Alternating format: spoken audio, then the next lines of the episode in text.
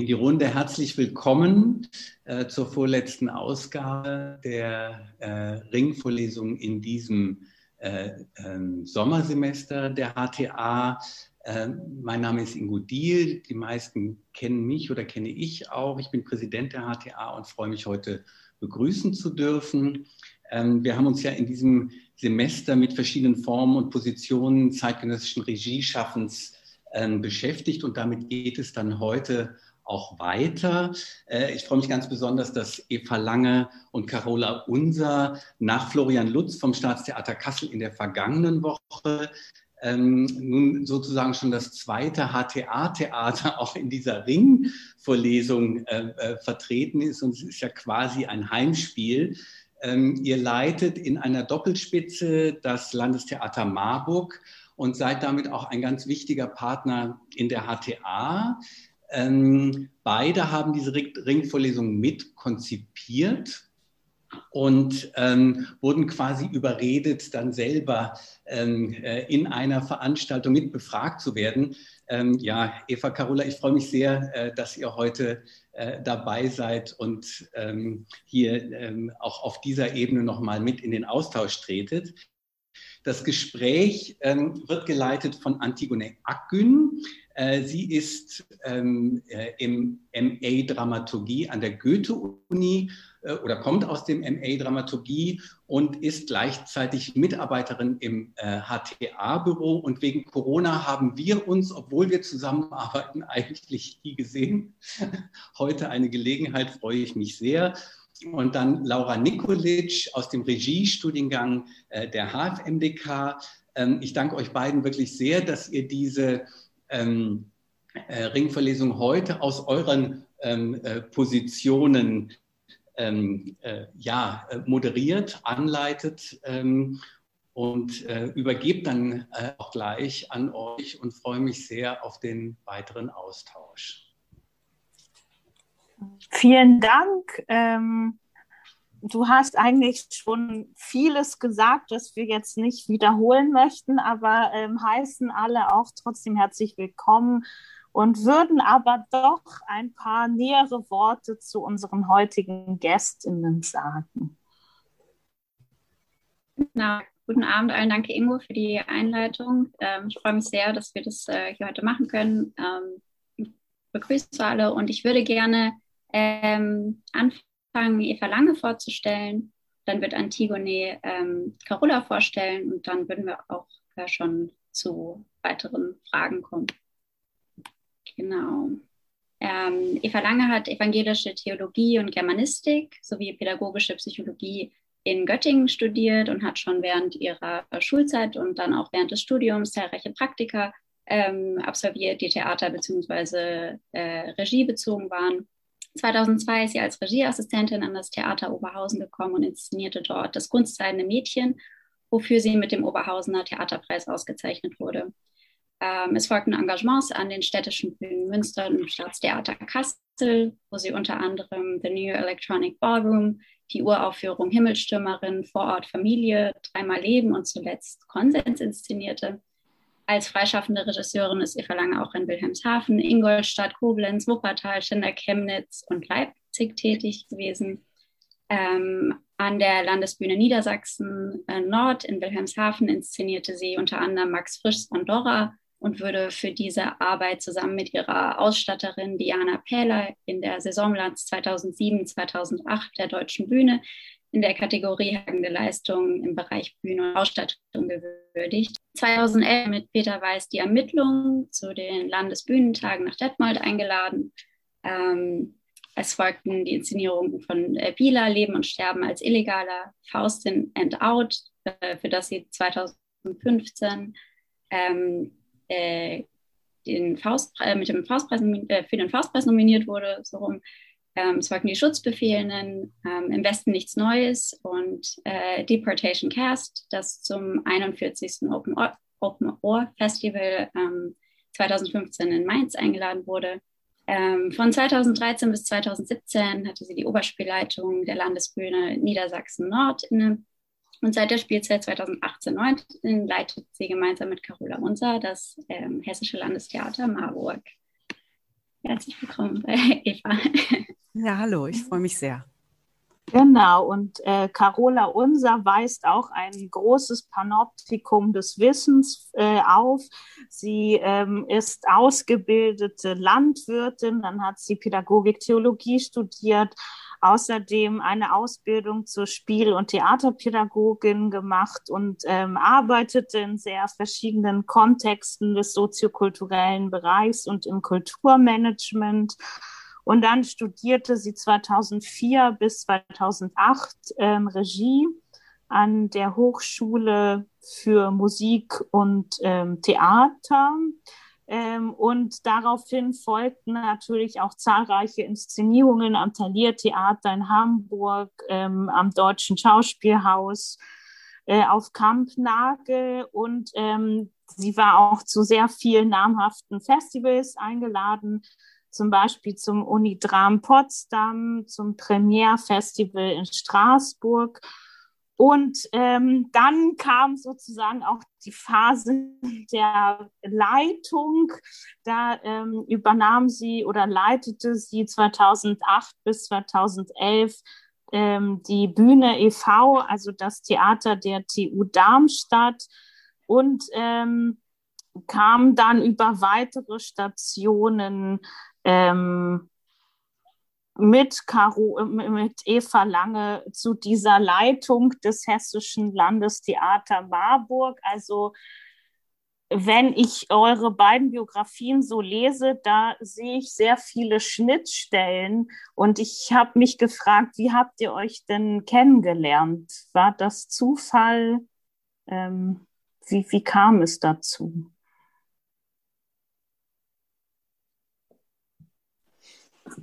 Eva, soll ich?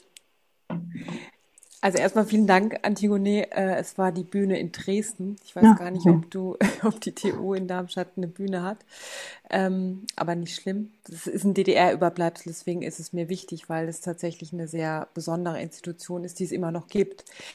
Eva und ich, wie haben wir uns kennengelernt? Tatsächlich hat Eva in äh, Wilhelmshaven schon sehr, sehr lange inszeniert und ich habe äh, sehr früh gemerkt, dass für mich das äh, Herumreisen als Regisseurin nicht so ganz meinem Wesen entspricht und ich immer gesucht habe, an einer festen Station zu sein. Deswegen habe ich eine Festanstellung als Kinder- und Jugendtheaterleitung in Wilhelmshaven angenommen. Und da hat Eva schon inszeniert und ist dann auch ein Jahr später als Oberspielleitung fest nach Wilhelmshaven gekommen. Und in der Zeit haben wir gemerkt, dass wir äh, inszenatorisch sehr unterschiedlich sind sehr, sehr unterschiedlich, aber von dem, was wir mit Theater wollen, wie wir mit äh, MitarbeiterInnen arbeiten wollen, welche Ansprüche wir verfolgen, ähm, was, was unsere Auffassung ist, was Theater in der Welt soll, dass die sich sehr, sehr gleicht. Und ähm, genau, also bei mir nach vier Jahren in der äh, Leitungsverantwortung auf so einer mittleren Management-Ebene, sage ich jetzt mal, oder Leitungsebene, äh, habe ich gemerkt, dass ähm, ich das schwierig finde, so auf so einer Position zu sein, wo man mit Verantwortung trägt, aber nicht schlussendlich entscheiden kann. Und deswegen äh, wollte ich gerne weiter und Eva wollte das auch. Und dann haben wir uns gemeinsam in Marburg beworben. Ich weiß nicht, Eva, würdest du da noch was ergänzen wollen? Nein, ich glaube, das ist gut zusammengefasst. Das Entscheidende ist, dass wir ein gemeinsames Verständnis von Theater haben und äh, eine gemeinsame Vision auch von Leitungsstruktur und Theater und ähm, wir uns in einer Zeit, wo es noch nicht um Doppelspitzen ging, die Bewerbung war ja für Marburg schon 2015, das muss man sich vielleicht einfach 2021 nochmal so auf der Zunge zergehen lassen, das sind sechs Jahre her, da hatten wir diese Idee, dass das zu diesem Theater, zu dem Hessischen Landestheater Marburg passen könnte, zu der Stadt, zu Hessen. Und dann haben wir diesen Vorschlag gemacht in der Bewerbung. Es war ja nur eine Stelle ausgeschrieben, damals äh, auf die Intendanz. Und wir haben einen Vorschlag für uns beide gemacht. Und dort gab es noch noch wenige bis gar keine Teambewerbungen in der Zeit. Und Gott sei Dank haben wir es dann äh, geschafft, sozusagen auch unter die letzten fünf zu kommen und uns dann auch persönlich vorstellen zu dürfen. Ähm, Eva, kann ich dich zu deiner Zeit als freischaffende Regisseurin ein bisschen fragen? Wir haben sehr viele HTA-Studierende, die sich ähm, dafür interessieren? Vielleicht einfach ein bisschen, wie das für dich war, ähm, wie es auch anders ist jetzt. Ja, also tatsächlich ist es ja ein, einerseits ein ganz großes Glück. Also ein großes Glück, in ganz Deutschland zu arbeiten, an großen, mittleren und kleineren Häusern zu arbeiten ähm, und auf der Reise zu sein, unterwegs zu sein. Ähm, ich finde, das hat Vor- und Nachteile. Das eine ist natürlich, dass man viele verschiedene Erfahrungen machen kann. Deswegen möchte ich diese Zeit nicht missen.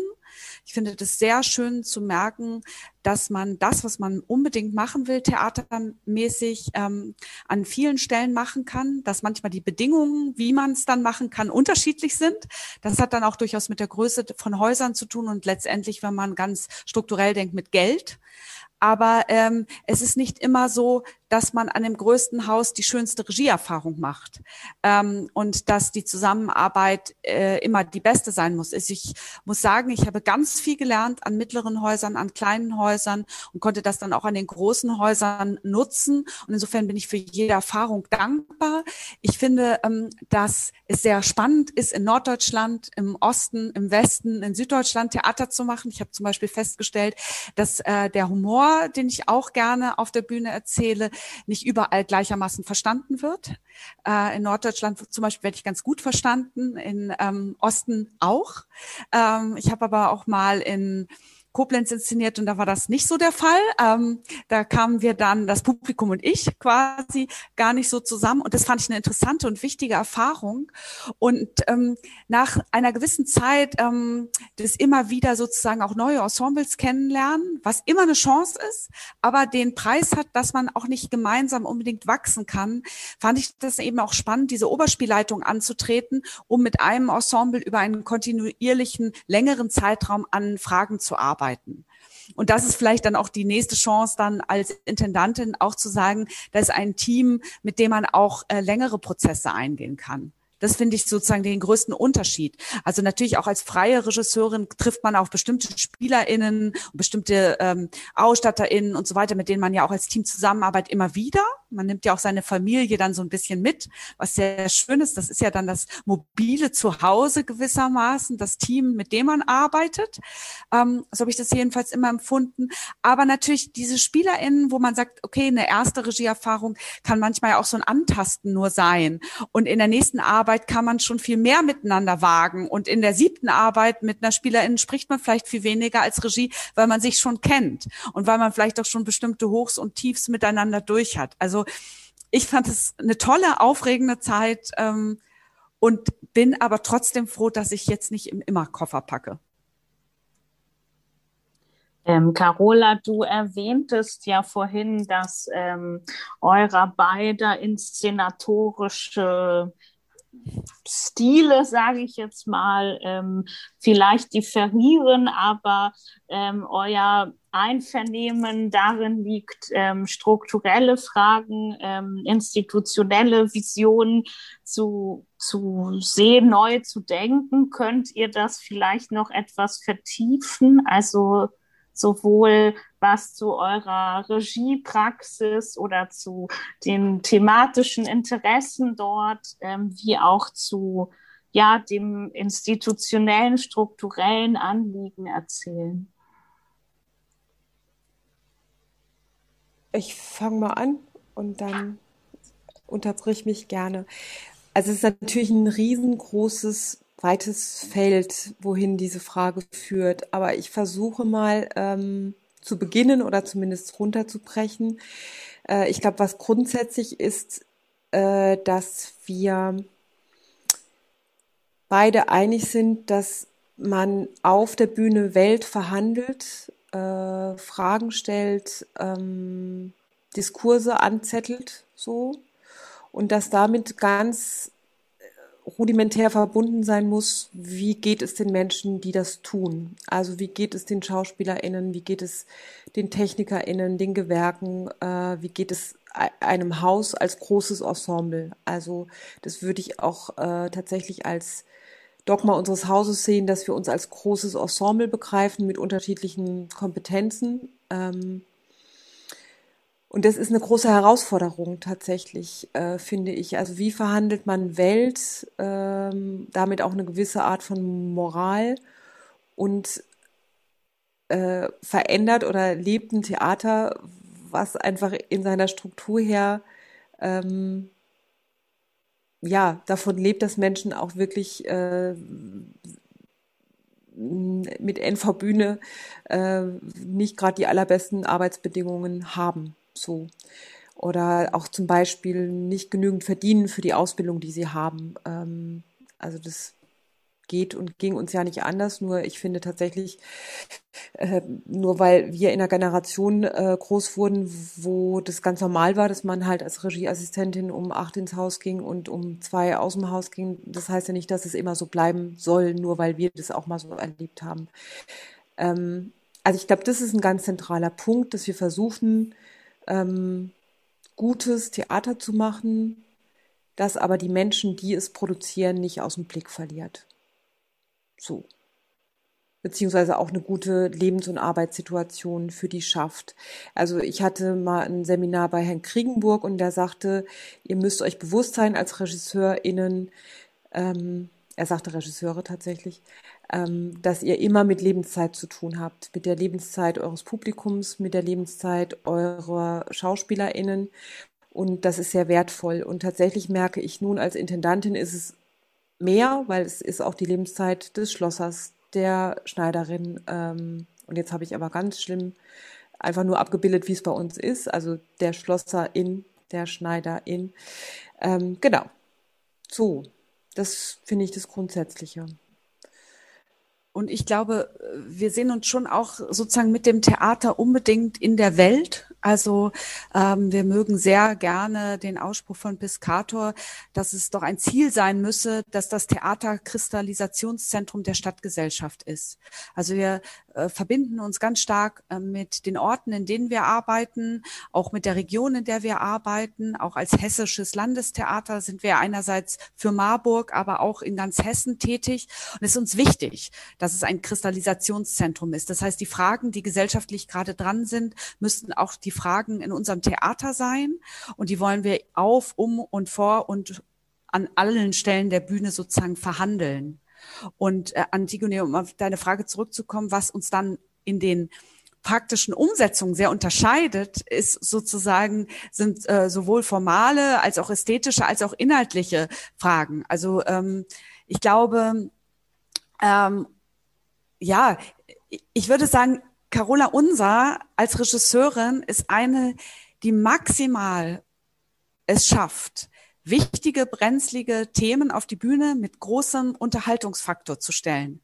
Ich finde ihre Abende unfassbar ähm, unterhaltend, aber immer so, dass ich zum Schluss trotzdem äh, mit einer Frage nach Hause gehe, mit einer Botschaft. Jetzt würde man sagen, ist das nicht immer so? Nein, aber es kann in einer Leichtigkeit sein. Ich finde, ihr Theater ist eins, was so verschiedene Menschen einlädt ähm, es ist, finde ich, insofern auch ähm, eins, was nicht ein akademisches ähm, Barrieren ähm, Theater ist, sondern es ist sozusagen ein einladender Gestus für alle Menschen. Und das finde ich ganz, ganz toll. Und dass man eben auch über ähm, Stücke, die vielleicht ähm, Menschen auch erstmal Mut machen, das erste Mal ins Theater zu gehen und so weiter, abholt und dann aber äh, das durchaus anders liest, ganz anders macht und äh, mir einen total äh, tiefen, ähm, ja, manchmal habe ich das Gefühl, zum Schluss ist ein Stachel in mich geworfen worden und der lässt mich dann wochenlang, tagelang nicht los. Das finde ich ganz, ganz toll. Und es ist immer ein Theater von Menschen für Menschen.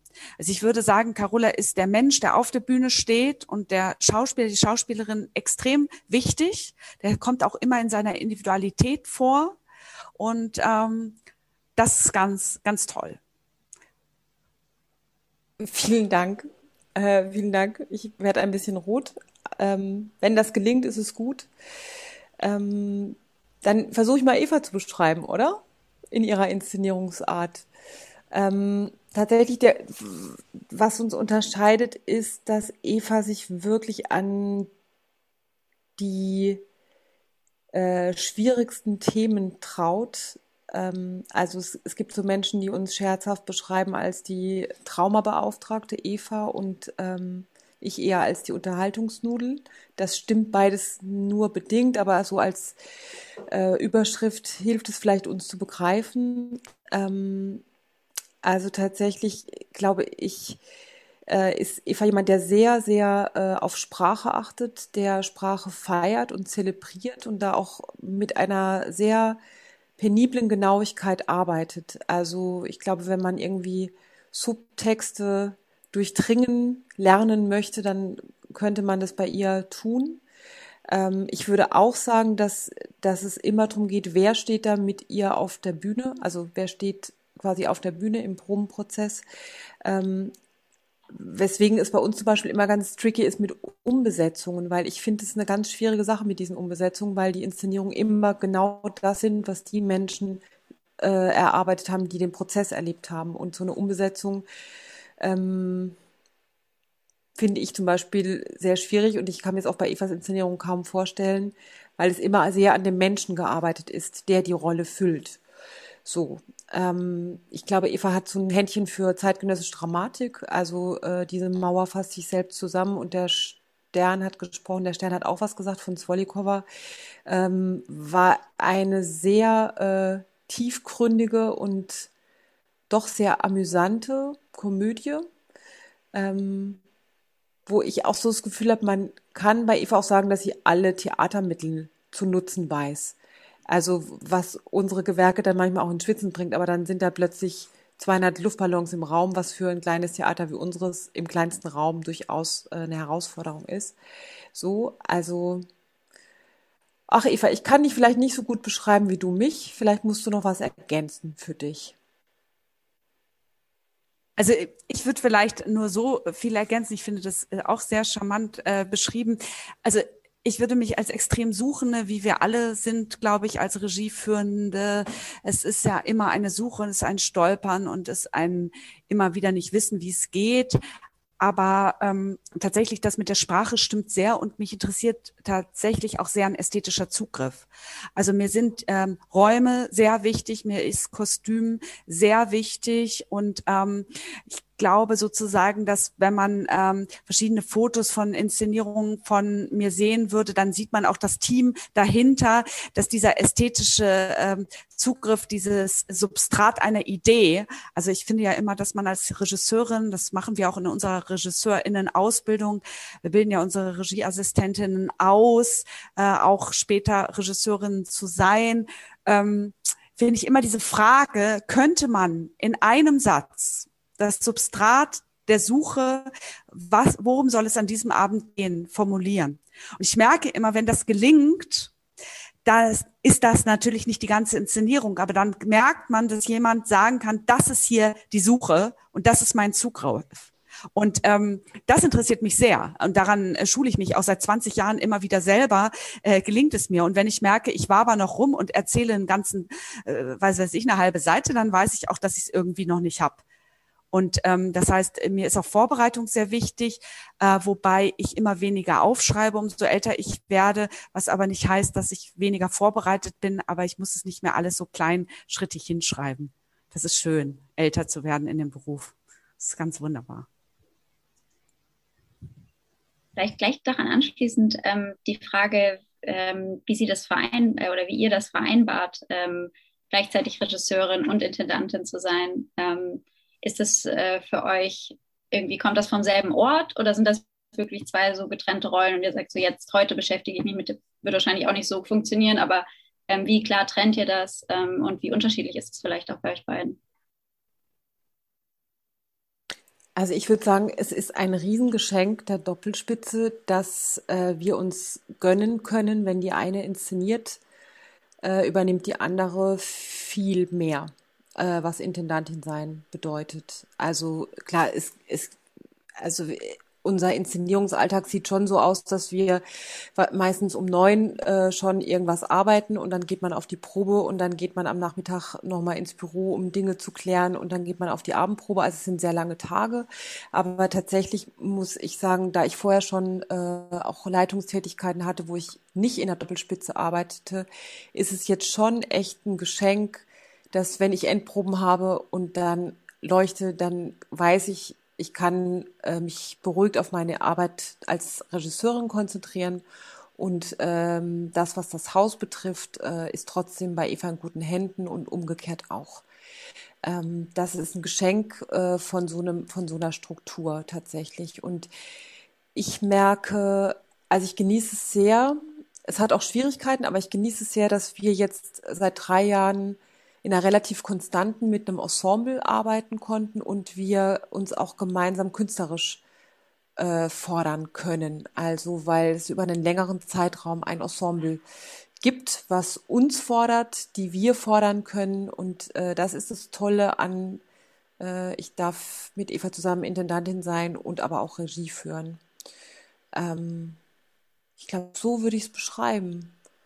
Ähm, und tatsächlich, ich mag beides sehr gerne. Also ich äh, führe wahnsinnig gerne Regie, aber bin auch wahnsinnig gerne Intendantin und deswegen freue ich mich auch immer, wenn eine Premiere raus ist und ich mal wieder so vier Wochen nur Büro machen darf, zum Beispiel. Ähm, weil es sehr unterschiedliche äh, Herausforderungen sind, die sich da einem stellen. Und die Mischung finde ich sehr toll. Also es ist auch immer so, wenn ich nur Intendantin bin, denke ich so, oh, wann darf ich mal wieder Regie führen? Und wenn ich inszeniere, denke ich, oh, wann darf ich mal wieder Intendantin nur sein? Also das ist, glaube ich, auch dann so die, die Unzufriedenheit ähm, der Ambivalenz eines Menschen in sich, oder bei mir zumindest ist das so. Ähm, aber im Grunde genommen finde ich es ein großes Geschenk, ein sehr großes Geschenk. Das heißt, äh, ihr inszeniert auch nur an eurem eigenen Haus oder würdet ihr kurz mal irgendwo weggehen, falls ein Ruf von einem anderen Haus käme? Hm. Also tatsächlich gab es das schon in der Intendanz. Wir haben uns aber für den Anfang entschieden, das nicht zu machen. Also wir hätten auch anderswo inszenieren können und hatten aber das Gefühl, es ist irgendwie richtig zu sagen, das ist jetzt hier unser Theater und wir sind die regieführenden Intendanten und jetzt sind wir auch da. Also wir finden schon, dass Intendantinnen einfach auch da sein sollten. Ich finde aber auch, dass es ja auch um unsere eigene künstlerische Entwicklung natürlich über ein Haus hinausgehen muss. Und ich glaube, äh, es ist eine Frage der Dauer. Also wenn man jetzt sind wir, kommen wir ins vierte Jahr, da können wir uns schon durchaus vorstellen, weil ja auch bestimmte Prozesse klarer sind, dass die eine oder die andere mal für eine andere Aufgabe auch das Haus für sechs Wochen verlässt. Trotzdem denke ich, darf man das gar nicht unterschätzen, wie viel an einem einzelnen Tag schon passiert. Und ich habe immer so das Gefühl, ähm, der Regieraum ist der Traumraum und Möglichkeitsraum und der Intendantinnenraum ist so ein Ermöglicherinnenraum und ähm, die das ist beides so reizvoll.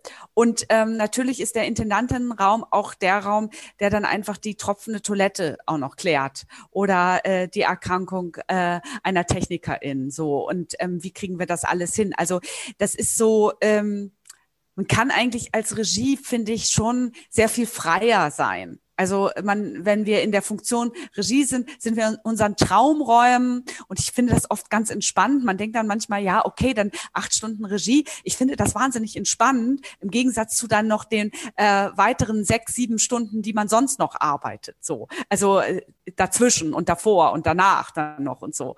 Ähm, ja, insofern finde ich es eine Wohltat zu inszenieren. Ich glaube, du inszenierst auch lieber als ich tatsächlich. Das könnte sein. Das könnte sein. Ja. Aber vielleicht ist das auch noch so ein Punkt. Ich finde es so toll, dass Marburg unbedingt Regie für eine Intendanzen ausschreibt. Das wäre auch noch mal so ein Punkt, den ich kulturpolitisch wahnsinnig wichtig finde.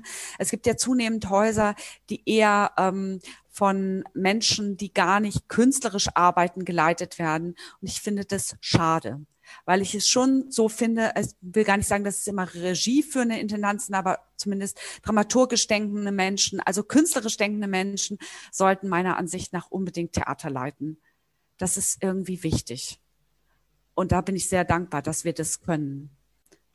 Und unser Glück ist ja auch noch, das ist vielleicht auch wichtig zu wissen für die Struktur unseres Theaters, das ist ja auch nicht überall so. Wir sind eine GmbH in Marburg und diese GmbH ähm, hat die wunderbare Eigenschaft in diesem Fall, dass wir als Intendantin auch die Geschäftsführung haben.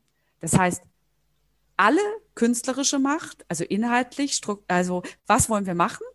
programmatisch, aber auch alle Macht im Geld. Und das haben ja viele Intendantinnen und Intendanten in Deutschland auch nicht und auch in anderen Ländern. Da gibt's dann den Geschäftsführer oder die Geschäftsführerin und ähm, dass das Geld an einer anderen Stelle. Und das führt ja auch manchmal dazu, dass man eine super künstlerische Idee hat, sie aber so nicht machen kann, weil es da Einwände gibt. Und wir können ähm, das beides machen. Wir haben schon einen Verwaltungsleiter, der aufpasst und wenn wir jetzt ganz waghalsig würden, würde er uns schon auch mal zurückpfeifen oder sagen, guckt noch mal dahin. Aber es gibt keine ähm, Einschränkungen, was die Ideen angeht. Das ist toll. Ja, das klingt jetzt so ein bisschen nach Machtkulmination. Im Grunde ist es das auch tatsächlich. Ähm, allerdings muss man sagen, die inhaltlichen Entscheidungen teilen wir uns mit äh, fünf anderen DramaturgInnen, also beziehungsweise vier DramaturgInnen und einer Botschafterin für Kollaboration und Unsinniges. Das ist eine Stelle, die wir erfunden haben. Äh, das ist Romy Lehmann, eine Performerin und Regisseurin äh, wo ich sagen würde, die inhaltlichen Entscheidungen, also klar, am Ende des Tages müssten wir sie verantworten und wenn wir zu große Bauchschmerzen bei etwas hätten, dann würden wir wahrscheinlich auch Halt rufen, aber äh, da verteilt sich die Macht dann auf sieben Personen und äh, bei der äh, finanziellen Macht ist es tatsächlich total ein Geschenk, weil ähm, wir auch einen sehr künstlerisch denkenden Verwaltungsdirektor haben, der ist selber Opernsänger gewesen und das ist auch ein Geschenk. Also da gibt es äh, wenig äh, Obachtrufe und natürlich gibt es einen Aufsichtsrat, der das Ganze kontrolliert, aber ähm, das klingt jetzt so paradiesisch, ist es auch ein Stück weit, nur ist das Problem, dass wir einfach zu wenig Geld insgesamt haben. Also wir haben viereinhalb Millionen Gesamtetat. Äh, das ist nicht wenig, aber wir beschäftigen damit auch 70 festangestellte MitarbeiterInnen und 30 Gäste pro Jahr ungefähr. Und dann ist es gar nicht mehr so viel. Äh, vergleichsweise Wiesbaden hat, glaube ich, 34 Millionen oder so. Klar, ist auch ein viel größeres Haus. Aber das ist schon knackig. So. Ja.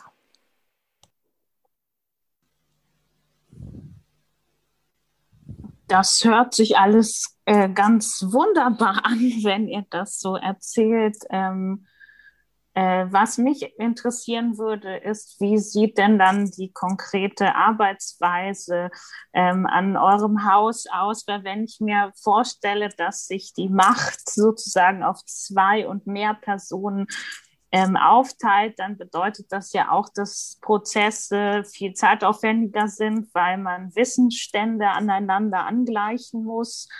Ähm, wie schafft ihr das denn, trotz äh, der hierarchischen Gliederung eines Stadttheaters, wie sie ja nun mal ist, ähm, Veränderungen herbeizuführen?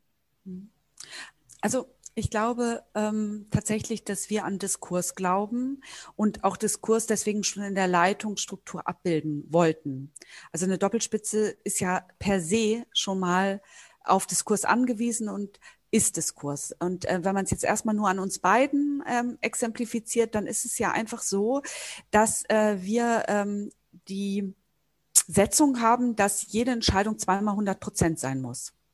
Das führt dazu, dass wir, sollte es mal nicht so sein, natürlich äh, sprechen müssen, diskutieren müssen, bis wir entweder wirklich beide zweimal 100 Prozent Ja sagen können oder eine von uns ist nicht äh, begeistert, dann machen wir es nicht. Und das betrifft alle künstlerischen Fragen, alle finanziellen Fragen, alle personaltechnischen Fragen. Und das jetzt nochmal ausgeweitet auf die äh, Gruppe, die Carola schon angesprochen hat, die Dramaturgie-Runde, ist es natürlich so, dass wir auch sprechen, viel sprechen. Und ähm, ich würde sagen, dass das ähm, genau wie du sagst, Antigone, manchmal vielleicht für den Moment länger dauert.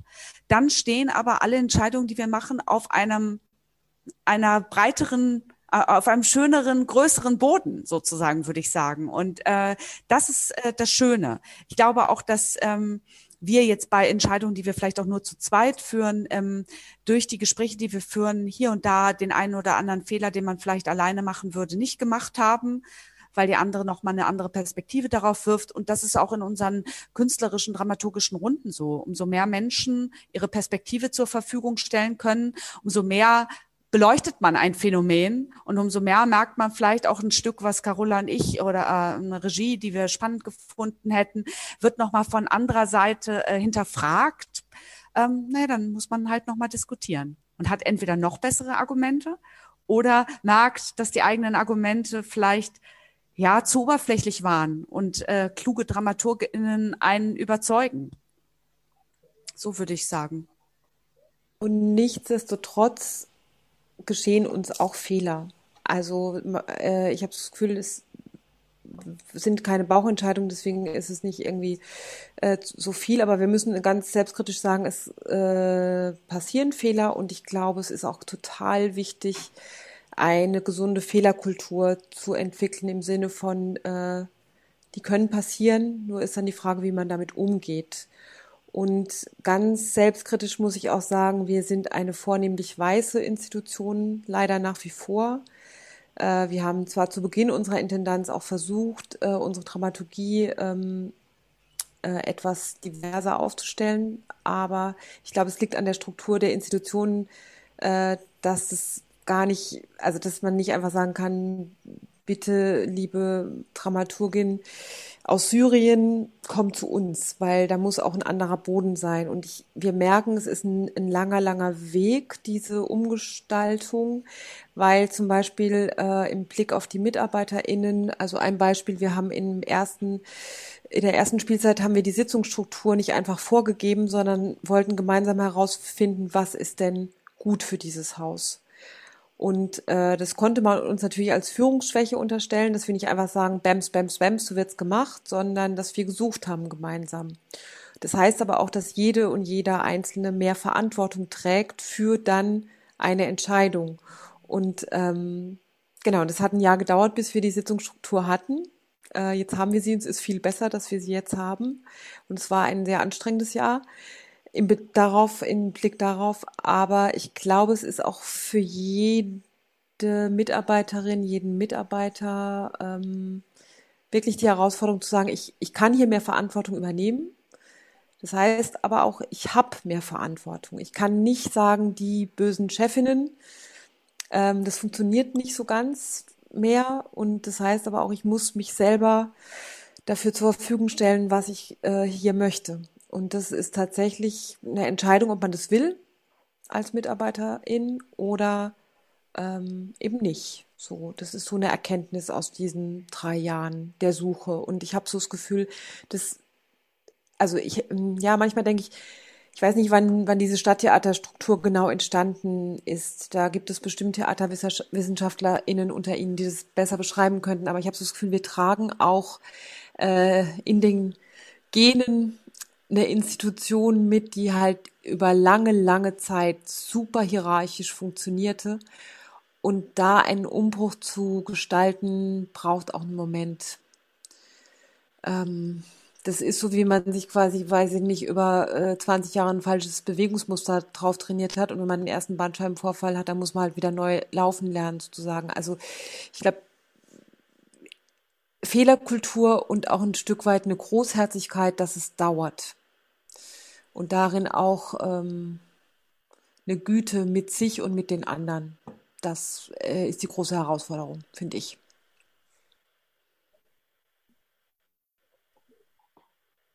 Aber damit ist die Frage, ich wollte nämlich noch zur Arbeitskultur ähm, fragen, weil es bekannt ist, dass ihr das geschafft habt, äh, dass ihr das geschafft habt, da eine sehr positive Arbeitskultur zu schaffen.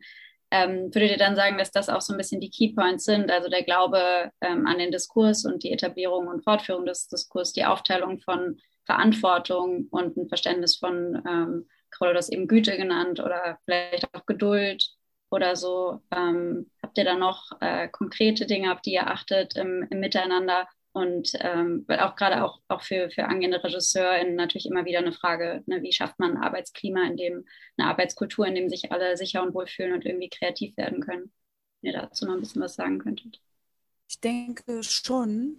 Also tatsächlich, ähm, also dieser Gedanke, ähm, dass jede Aufführung nur so gut ist wie jede und jeder, der daran mitarbeitet. Im Sinne einmal des großen Ensembles, das heißt alle Mitarbeitenden eines Theaters. Das finde ich auch als Gastregie gut. äh, an ein Haus zu kommen und zu sagen, ich bin hier neu und da sind viele Menschen, die daran mitarbeiten. Manche lerne ich kennen, manche vielleicht nicht sofort, aber die sind da ja auch alle das als das eine, also die Ressourcen eines Hauses, die zur Verfügung gestellt werden, damit ich hier als Regisseurin tätig sein kann, plus das Ensemble jetzt mal im Kleinen, zu sagen, wie kann das sein, dass jede und jeder äh, mit seinen Stärken auch da in dieser Arbeit vorkommen kann.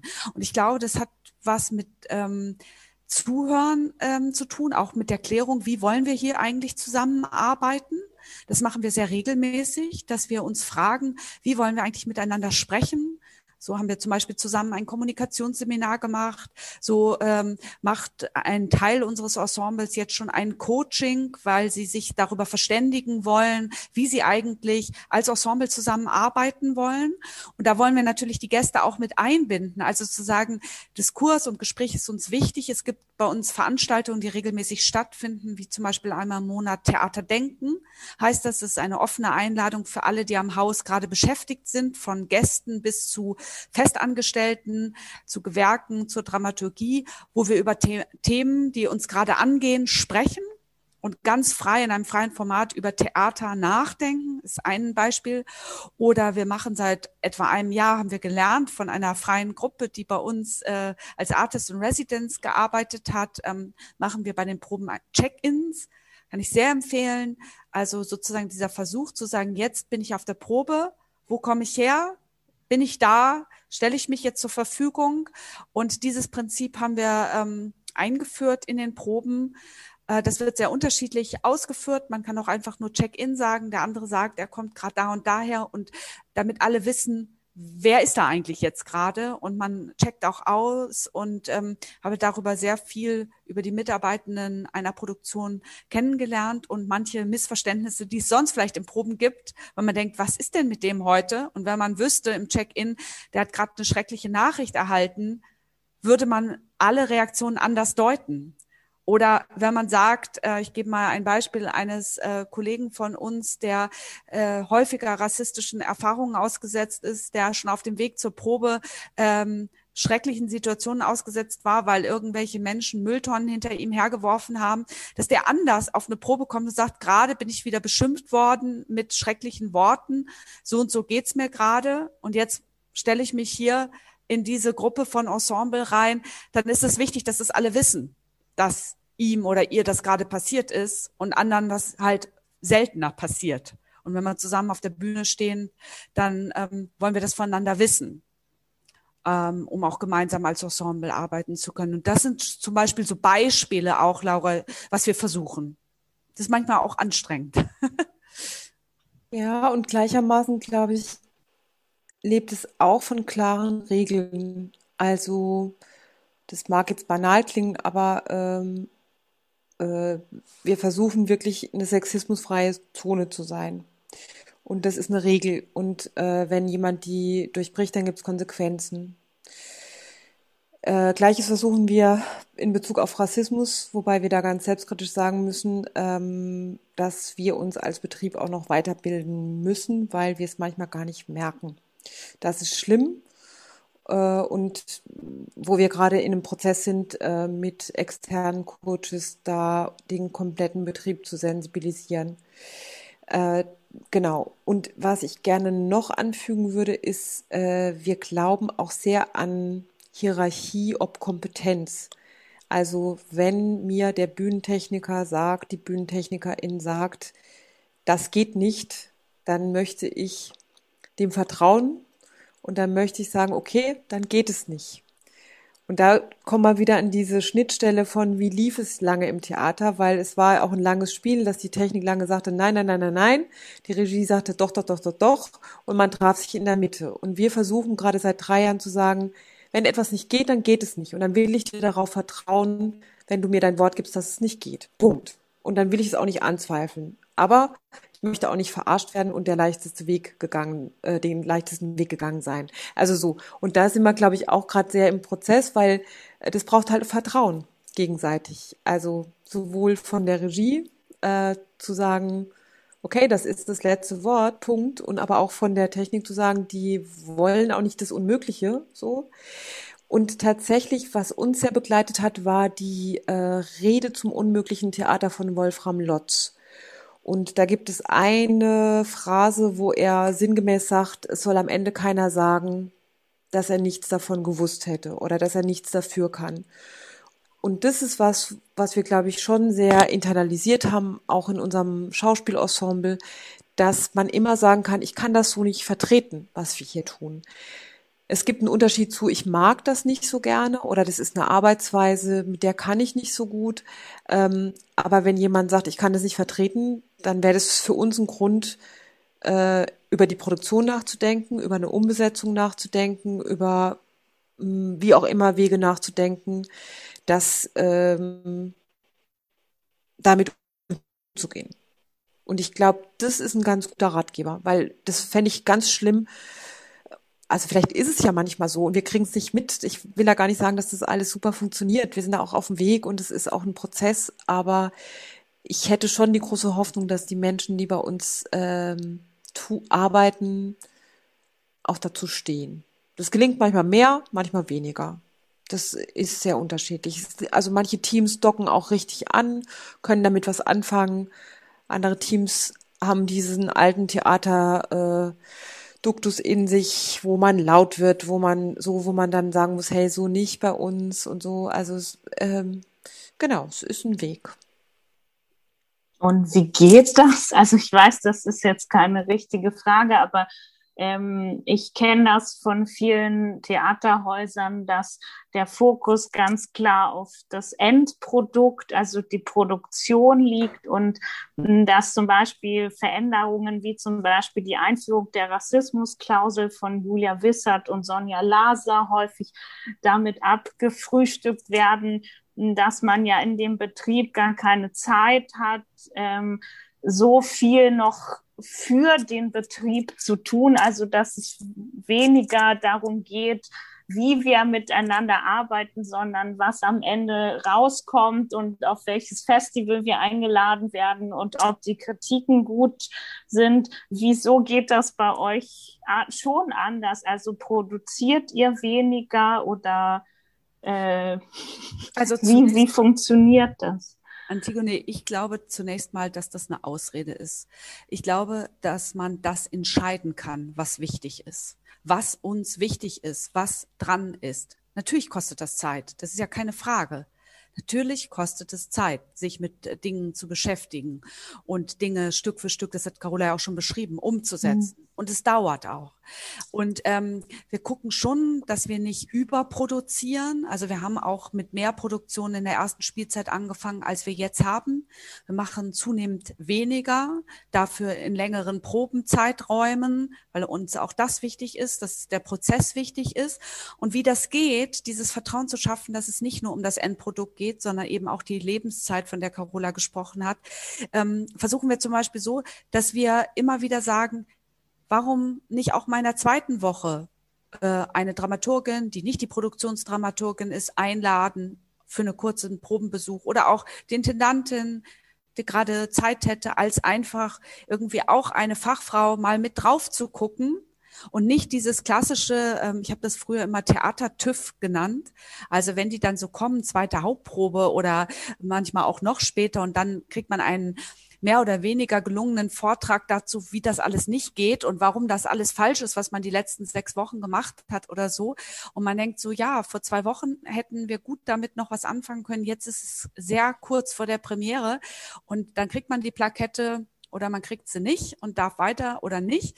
Und das wollen wir halt nicht. Das wollen wir nicht. Und das kann man ganz leicht ändern, indem man sagt, wenn man die Regie-Teams einlädt, sagen, wir interessieren uns zwischen Fachfrauen, Fachmännern, lasst uns doch sprechen auf dem Weg eures Prozesses. Kommt doch mal vorbei, trinkt eine Tasse Kaffee mit uns und erzählt, wie es ist, so. Damit es auch gar nicht erst ist, wenn die Probleme da sind, dass man dann kommt. Also das ist ja ganz oft im Theater so, sondern dass man auch von den schönen Situationen mal erzählt und er sagt, hier habe ich echt eine Frage, ich weiß nicht, wie das geht.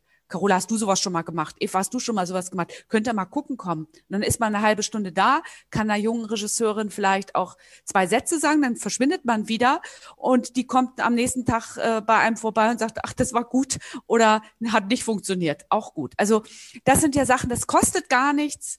Das geht ganz leicht und ist einfach ein Verständnis von einer Kollegialität. Das ist irgendwie, dass wir ja alle dann KünstlerInnen sind, die dieses Haus gestalten.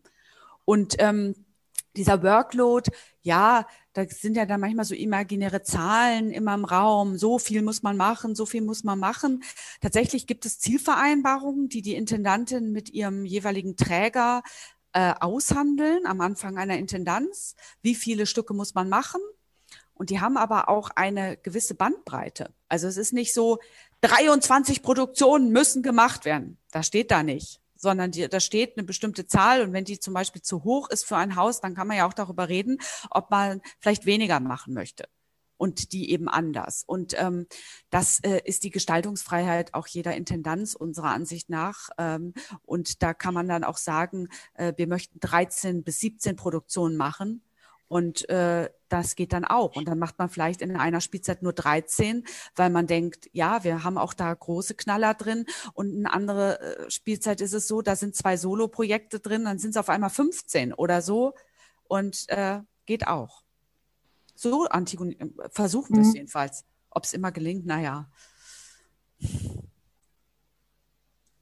Ähm, ja, und ich glaube tatsächlich, Jetzt während Corona, ne, hatte man ja auch, also leider wir nicht so richtig, aber das Ensemble hatte schon ein bisschen mehr Zeit.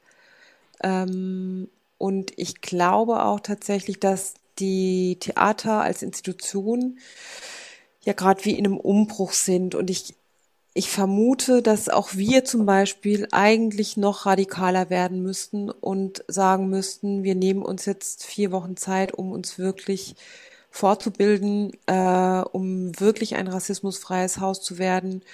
Und ich, also wir versuchen da schon viel und versuchen auch viel in Probenzeiten zu etablieren, damit es nicht irgendwie so ein Goodwill-Ding ist, sondern wirklich in der Arbeitszeit äh, auch Teil dieser Bildung ist mein Gefühl ist, wir müssen das noch viel radikaler machen. Und äh, ich stimme Eva zu, es gibt einen Spielraum, es gibt aber natürlich eine Erwartung der Politik und der Gesellschaft an so eine Institution. Und ähm, im Moment kriegen wir den Spagat ganz gut hin. Wir hatten also wir hatten auch ein, zwei Produktionen, die äh, überregional wahrgenommen wurden. Das hilft sehr tatsächlich. Und es ist natürlich auch für so ein kleines Haus in Marburg äh, total toll, wenn es überregional wahrgenommen wird, weil ich habe so das Gefühl, dann hat man auch ein bisschen die Freiheit zu sagen, ja, und wir sind aber nur so, weil wir uns die Zeit nehmen an anderer Stelle. Und ähm, ich merke, Angstfreiheit ist ein großer Ratgeber. Also das ist ein Thema, was ich ganz viel äh, in mir trage. Wir dürfen keine Angst haben, weil am Ende des Tages werden nicht die ZuschauerInnenzahlen zählen, sondern ob wir es geschafft haben, dass unsere Institutionen offene, also wirklich offene Häuser sind und nicht nur Labels. So. Und äh, ich glaube, es entscheidet sich gerade, ob es, also es klingt jetzt pathetisch, aber ich glaube wirklich, es entscheidet sich gerade, welche Theater haben wir noch in 50 Jahren? Äh, Im Sinne von, was, was sollen das für Institutionen sein? Und das ist jetzt eine Riesenchance und eine Riesenbürde und die müssen wir nutzen. Und da können wir, also muss man, glaube ich, mutig sein, schätze ich. Also auch wir, wir sind da noch nicht mutig genug. Können wir noch mehr sein, finde ich. Ja. Und natürlich reden wir jetzt auch, äh, obwohl wir RegisseurInnen sind, gerade den ganzen Abend sehr viel über Strukturen auch. Und ich glaube aber, das äh, tun wir erstens, weil es gerade dran ist und wichtig ist und weil ja die Strukturen quasi eigentlich nur das Gefäß dafür sind, dass die Kunst richtig zum Blühen kommen kann. Also ich glaube sozusagen, dass in dem Moment, was Carola sagt, der angstfreie Raum gegeben ist, die Verantwortlichkeit jedes Künstlers, jeder Künstlerin gegeben ist und die absolut waghalsige Vision da ist, also Carola hat die Mauer angesprochen, zum Beispiel so eine deutsche Erstaufführung, die wollten wir unbedingt machen, weil wir das einfach super fanden, das Stück. Und wir haben gesagt, oh, ob es dafür sozusagen das Publikum gibt, werden wir sehen. Das war unsere erste Spielzeit. Dann haben wir einen Heidelberger Stückemarkt damit gewonnen, weil wir es einfach, wir wollten es machen, wir haben eine tolle Arbeit gemacht. Carola ist zu, zu den Mülheimer Stücken eingeladen. Wir sind ein kleineres Haus. Wir sind aber auf schon mehreren bedeutenden Festivals eingeladen gewesen, weil wir einfach gesagt haben, wir wollen das hier jetzt unbedingt machen. Und das wollen wir in einem Rahmen machen, dass die KünstlerInnen da drin maximal das Beste, was sie wollen und können, machen können. Und das glaube ich halt auch, dass dazu Zeit gehört, dass dazu Angstfreiheit gehört, um das Waghalsige und das Neue auch vielleicht überhaupt erfinden zu können. Ich glaube nicht, dass das unter ähm, prekären, schlecht bezahlten Stresszuständen passiert und dass äh, gute Kunst äh, durch Lautstärke entsteht. Also dieser äh, ja nun jahrzehntelang verkörperte Geniekult, oft Männern zugeschriebene ähm, einzelgigantischer äh, Künstlerkult, äh, der scheint mir ja Gott sei Dank jetzt hinter uns zu liegen. Und ich glaube, dass auch das Leise und das Freundliche und das Zugewandte zu großer Kunst führen kann und wird. Und wir haben ja auch schon einzelne Beispiele gesehen. Und ich finde, wir könnten mutig sein, auch als Regiestudierende, zu sagen, ich äh, lege darauf Wert, auf diese Art der Sprache. Und ich glaube, dass ich mein Ensemble auch trotzdem erreichen kann und das Publikum auch. Ich wollte ganz kurz darauf hinweisen, dass äh, natürlich, äh, liebe ZuschauerInnen, ihr auch gerne Fragen stellen könnt. Dazu könnt ihr einfach ein C in den Chat schreiben und dann sprechen. Ähm, oder ihr formuliert die Frage als Text und schickt sie uns per Chat. Gibt es da ein?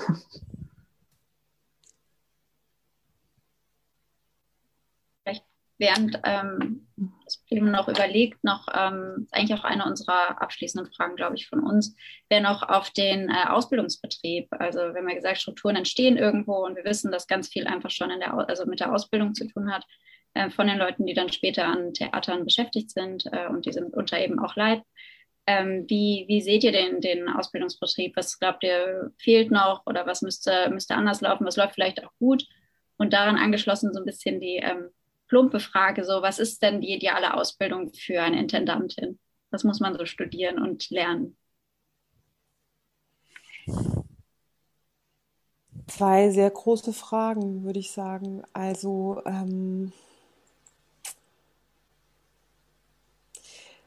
oh, ich finde es wirklich super schwierig zu beantworten. Was ist eine ideale Ausbildung? Ich glaube, ich kann wirklich nur beschreiben, was ich in meiner Ausbildung gut fand und was ich versuche weiterzugeben. Und es ist bei Regie, also äh, die, also unseren, bei uns sind jetzt gerade zwei RegieassistentInnen, die zu ermutigen, dass sie für sich rausfinden, wo ihr Weg ist und wer sie sind. Und dass sie sich nicht, also ich habe in Hamburg studiert, ähm, da gab es Labels, da gab es äh, wie sagt man, Richtungen, da gab es irgendwie Strömungen und Hypes. Und, ähm, und ich muss sagen, das, damit kann man bestimmt eine Weile gut fahren, aber ähm, ich finde, also ich den Beruf, den wir da ausüben, wirklich einen wunder, wunderschön, aber auch super schwierig. Und man ist ja auch sehr alleine.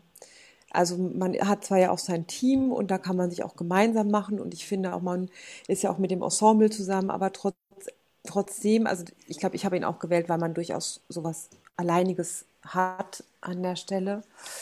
Ähm, ich glaube,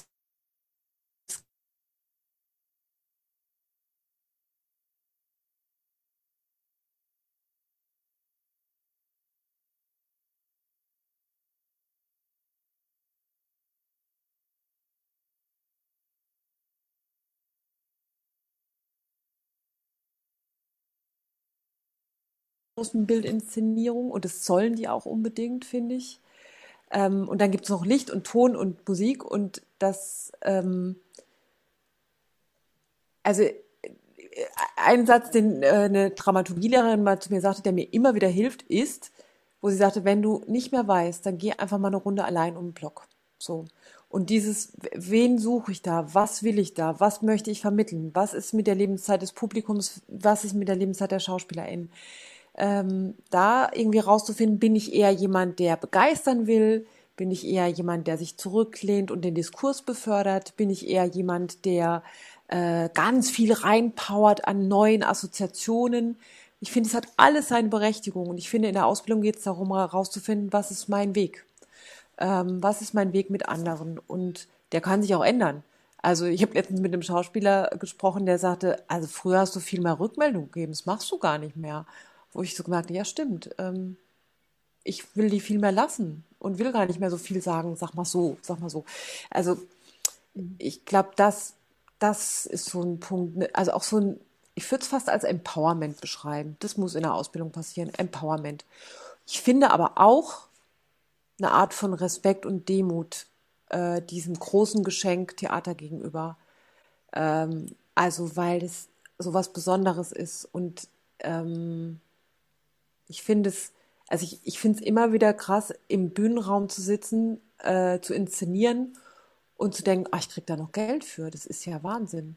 Und diese Menschen vertrauen mir, das ist auch Wahnsinn. Und diese Demut und diesen Respekt finde ich auch tatsächlich etwas, mh, mm, was wir lernen können sollen oder vielleicht eh schon haben. Dann sollten wir es irgendwie gut konservieren.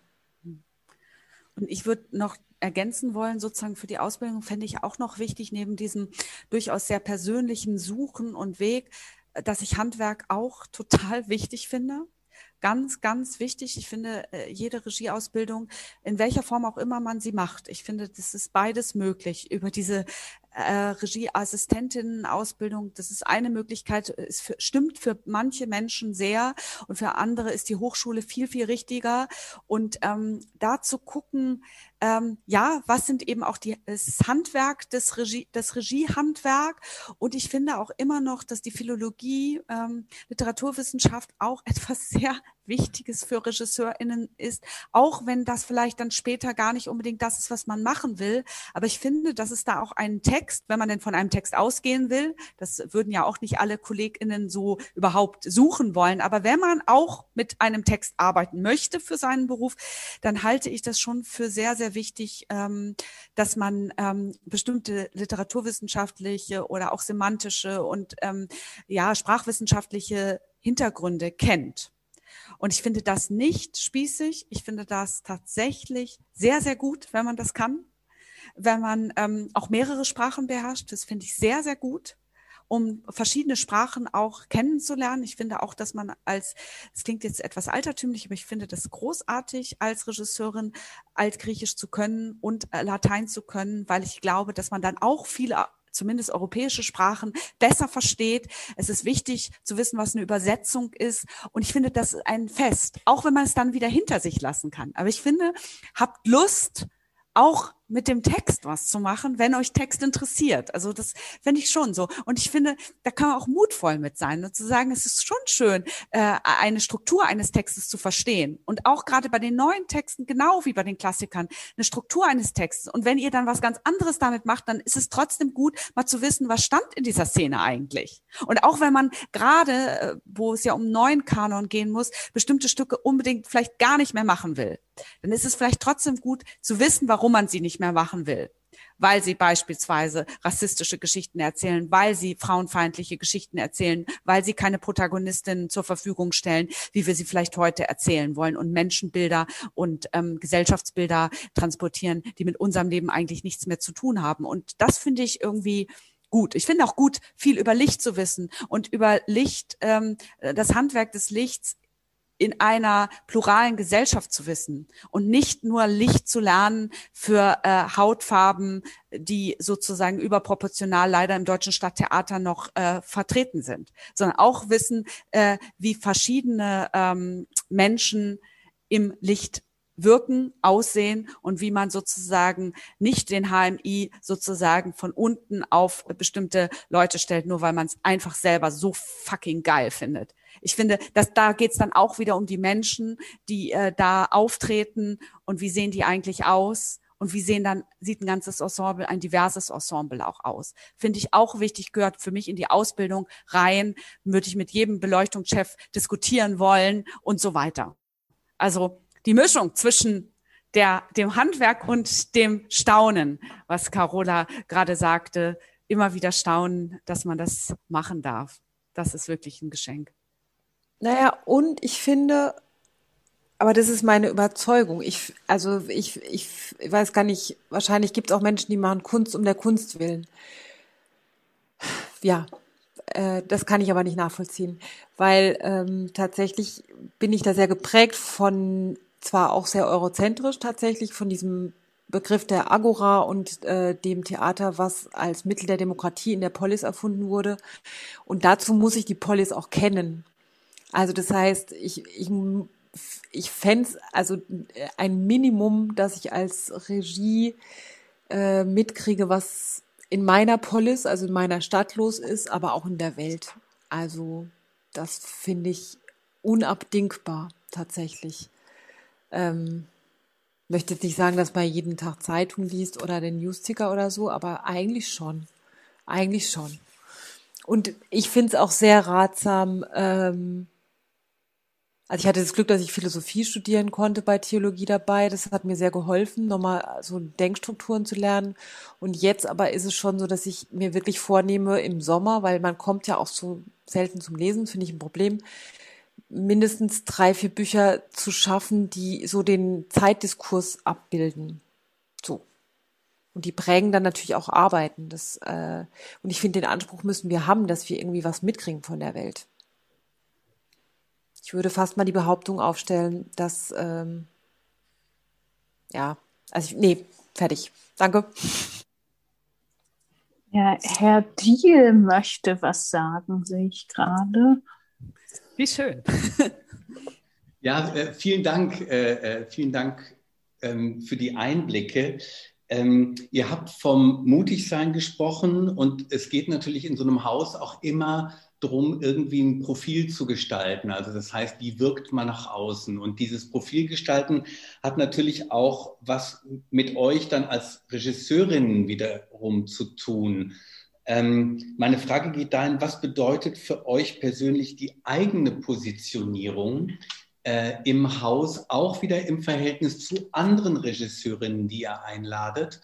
Und ähm, dazu dann vielleicht noch mal einen, einen Schritt weiter ähm, hat sich euer Verhältnis zueinander in diesen vier Jahren verändert? Wahrscheinlich mit Sicherheit, aber wie und wie würdet ihr das beschreiben? Genau auch nochmal hinsichtlich der eigenen Positionierung, weil es ist ja nicht nur, also das eine ist das große Ganze, aber ihr habt dann schon auch eben beschrieben, ja, dann fährt der eine halt irgendwie, wird aufs Festival eingeladen und ähm, die andere vielleicht nicht. Und wie ist das mit der Regisseurin, die eingeladen wurde, die dann auch eingeladen? Also was bedeutet das im Miteinander? Wie geht ihr damit um? Also erstmal würde ich sagen, ähm, ist es uns wichtig, viele verschiedene künstlerische Handschriften hier einzuladen für eine Positionierung eines Hauses, was zum Beispiel Gegenwartsdramatik sehr stark in den Fokus stellt. Das ist ja zum Beispiel etwas, was uns sehr prägt, dass wir junge AutorInnen einladen und fördern. Also das ist etwas, ähm, dass wir schon mehrere Autorinnen hier äh, uraufgeführt haben, die vorher noch gar keinen Verlag hatten, die jetzt aber bei Rowold und Surkamp äh, beschäftigt sind. Und ähm, das ist uns wichtig. Und wir wollen aber, dass auf diese neuen Texte sehr verschiedene Regiehandschriften gucken sozusagen. Und äh, wie Carola vorhin schon beschrieben hat, wir sind da sehr verschieden. Und ich glaube, deswegen ist es so wunderbar, weil wir eine dieser verschiedenen Handschriften sind, die zum Beispiel auf neue Dramatik gucken und äh, das ist auch unsere Positionierung im Haus, dass wir eben extrem verschieden sind. Und ähm, wer dann eben äh, auf die eine oder die andere Handschrift mehr Lust hat, äh, jetzt auch als Spielerpersönlichkeit, der äh, dockt da vielleicht mehr an oder da. Und ähm, wir haben eher im Moment immer das Gefühl, dass wir weniger noch machen sollten, um noch anderen Handschriften mehr Raum zu geben. Also wir haben gerade am Anfang auch aus Geldgründen und so weiter ein bisschen mehr inszeniert. Haben wir beide drei, beziehungsweise Carola sogar vier Inszenierungen gemacht. Das ist ja wahnsinnig viel. Dann prägt man ja quasi das ganze Haus schon. Ähm, und das wollten wir dann nicht mehr und da haben wir uns ein bisschen zurückgezogen. Das würde ich mal sagen, ähm, ist so ein Punkt. Carola? Ich würde es tatsächlich pragmatisch ergänzen. Also ähm, zum Beispiel äh, Weihnachtsmärchen, das war für uns so eine Sache, wo wir sagten, das ist Chefinnen-Sache.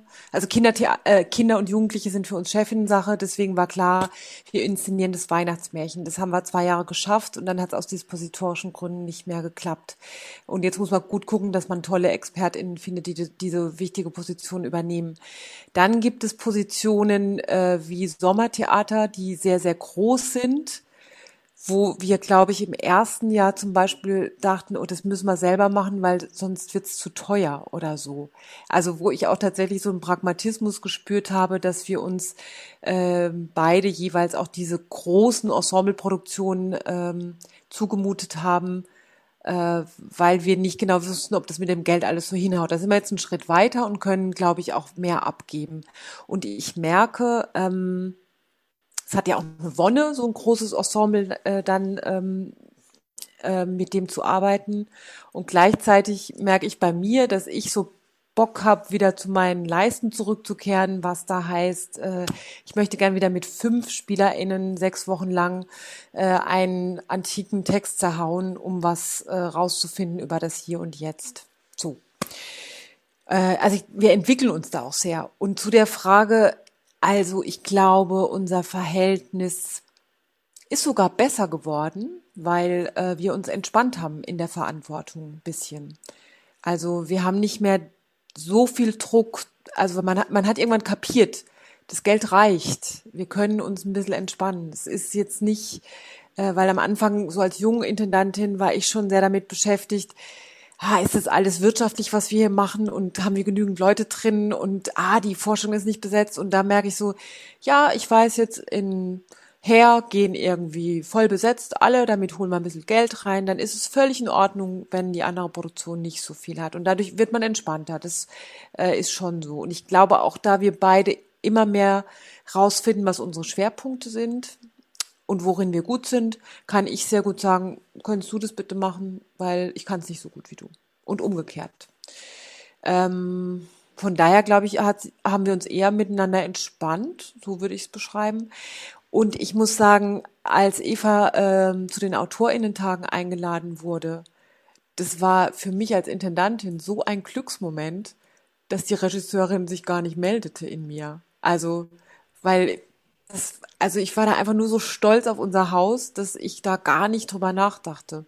Ich weiß nicht, Eva, wie es dir ging mit Mülheim dann. Voll, also, also das ist echt so, äh, ich meine, welcher Anruf auch immer kommt, welcher Preis auch immer kommt, juhu! Also und wenn Carola drei davon macht und ich mache zwei oder äh, ich mache drei und sie macht zwei, meistens machen wir gleich viel zum Schluss am Ende. Jetzt habe ich in diesem Fall den ersten Preis äh, größer überregional gewonnen, dann hat Carola dann den nächsten gewonnen.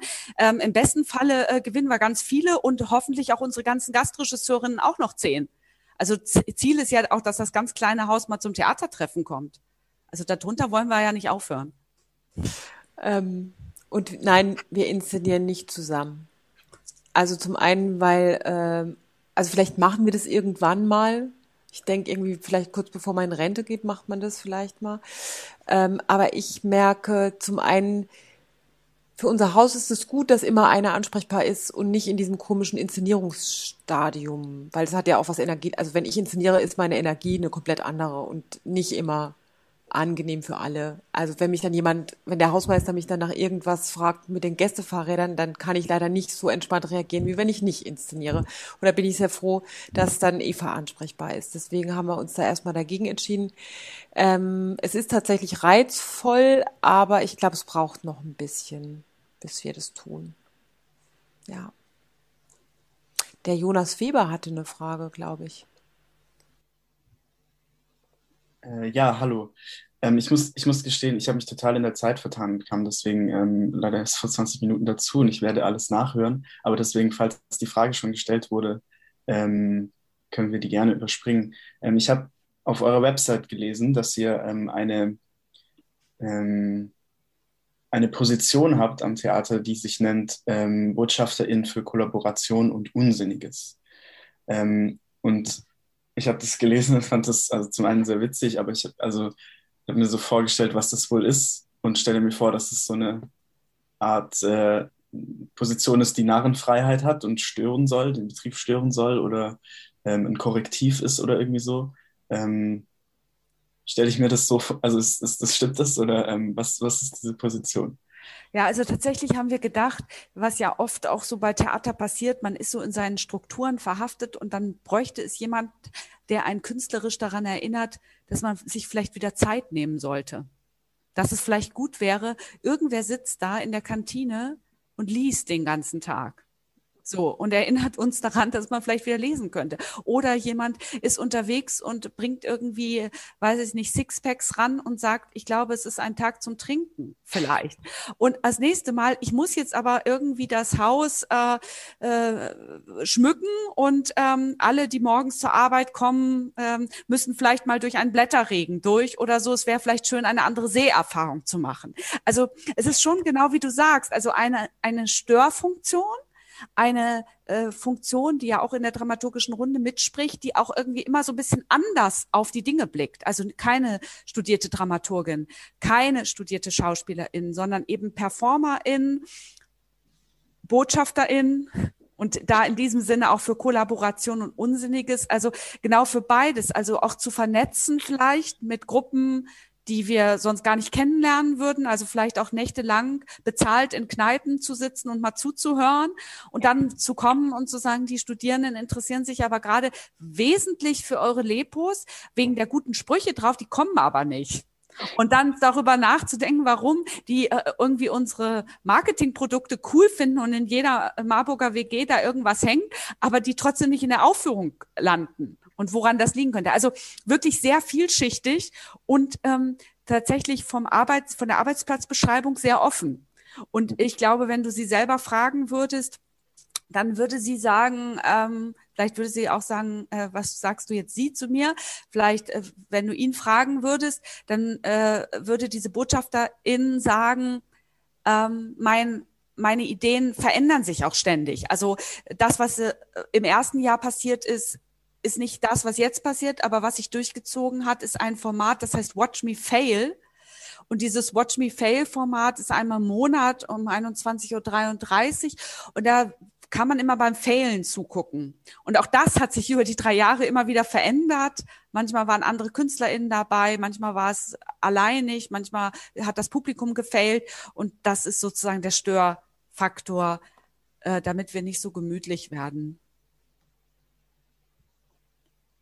Cool. Ich finde, es klingt äh, ziemlich cool. Das, also, ähm, ich habe Theater sehr anders kennengelernt, äh, dass man eher gerne die, die Bubble aufrechterhalten will oder eher keine Störfaktoren haben möchte. Ähm, ja, gut, also, danke. Also, ich finde, wir könnten noch mehr gebrauchen, mehr Störungen. Ich wünsche mir immer jemand, der morgens in unser Büro rennt und uns wieder drei äh, Bücher hinschmeißt und sagt, habt ihr die schon gelesen? Habt ihr die schon gelesen? Weil wie Carola vorhin schon mal meinte, man äh, kann irgendwie als Intendantin, würde ich sagen, müsste man mehr lesen, aber man kommt nicht immer dazu. Hm. Und das wäre auch zum Beispiel ein guter Störfaktor, wenn so sich Buchstapel türmen würden und man nicht mehr ins Büro käme oder so. Könnte man sagen, heute kann ich nicht kommen, weil ich muss diese Bücher abtragen und dann liest man statt Intendantin sein. Ja.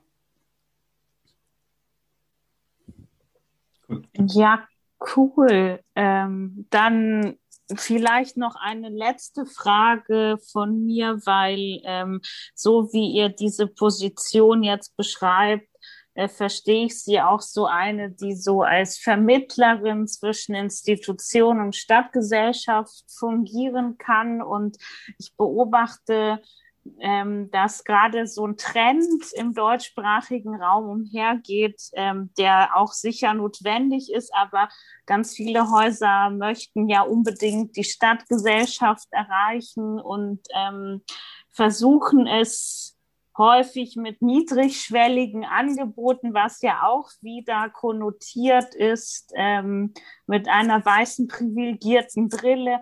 Ähm, wie versteht ihr das denn? Also was bedeutet für euch, die Stadt kennenzulernen und ähm, was, wieso braucht es das und wie geht das vor allem?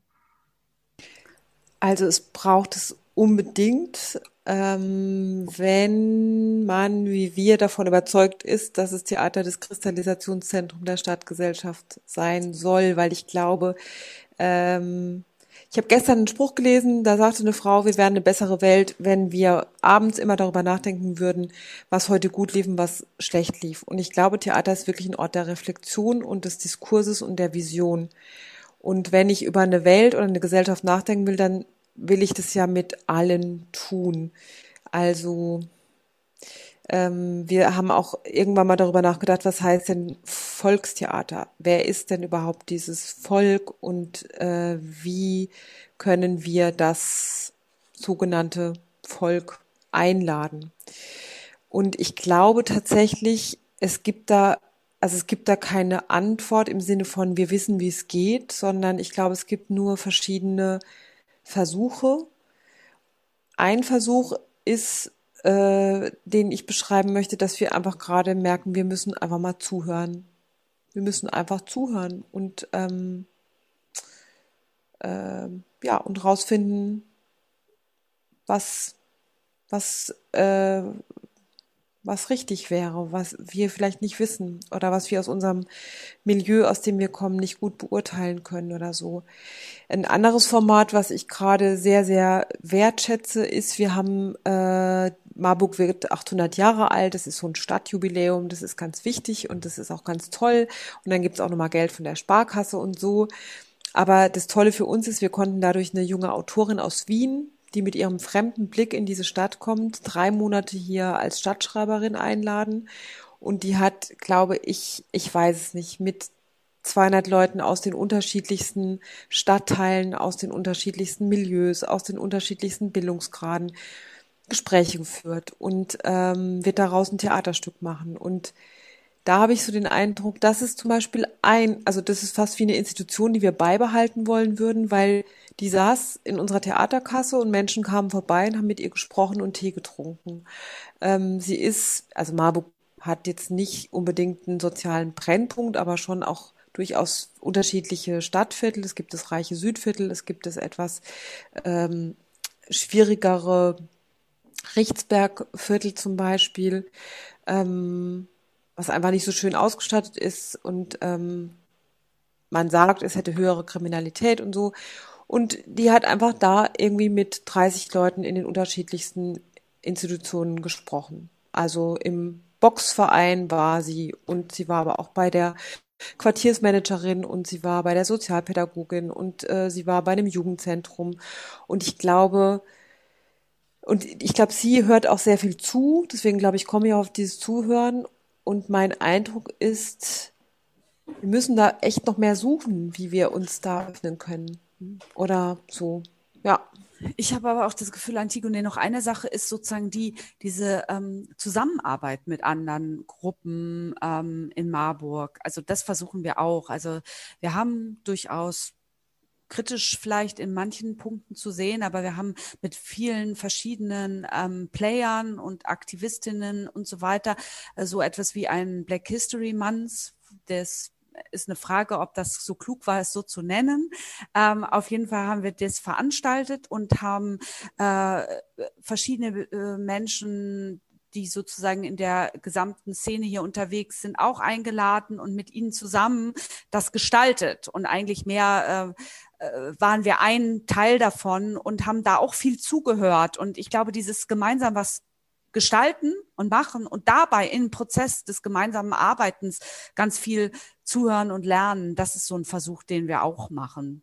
Und dabei natürlich viele Fehler machen und dann versuchen, was Carola am Anfang des Gesprächs meinte, äh, diese Fehlerkultur ähm, einzuüben und zu sagen, ah, da ist uns was auch nicht gelungen oder haben wir was nicht verstanden und jetzt lernen wir weiter von weiteren Fachfrauen, Fachmännern, Menschen der Stadt und aus ganz anderen Kontexten.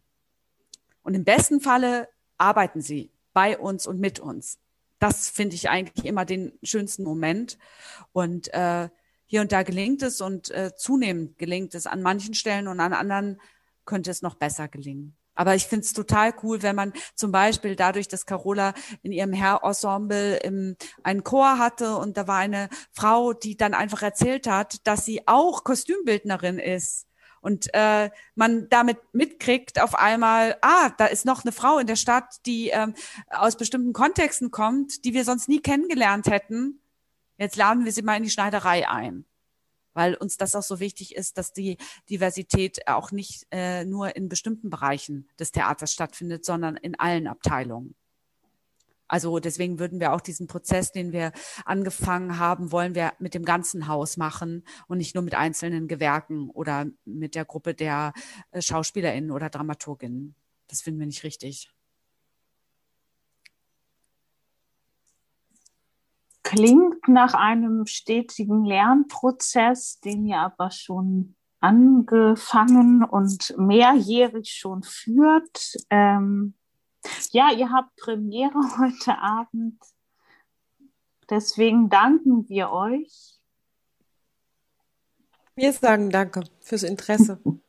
Ja, vielen Dank für alle, die da waren, zugehört haben.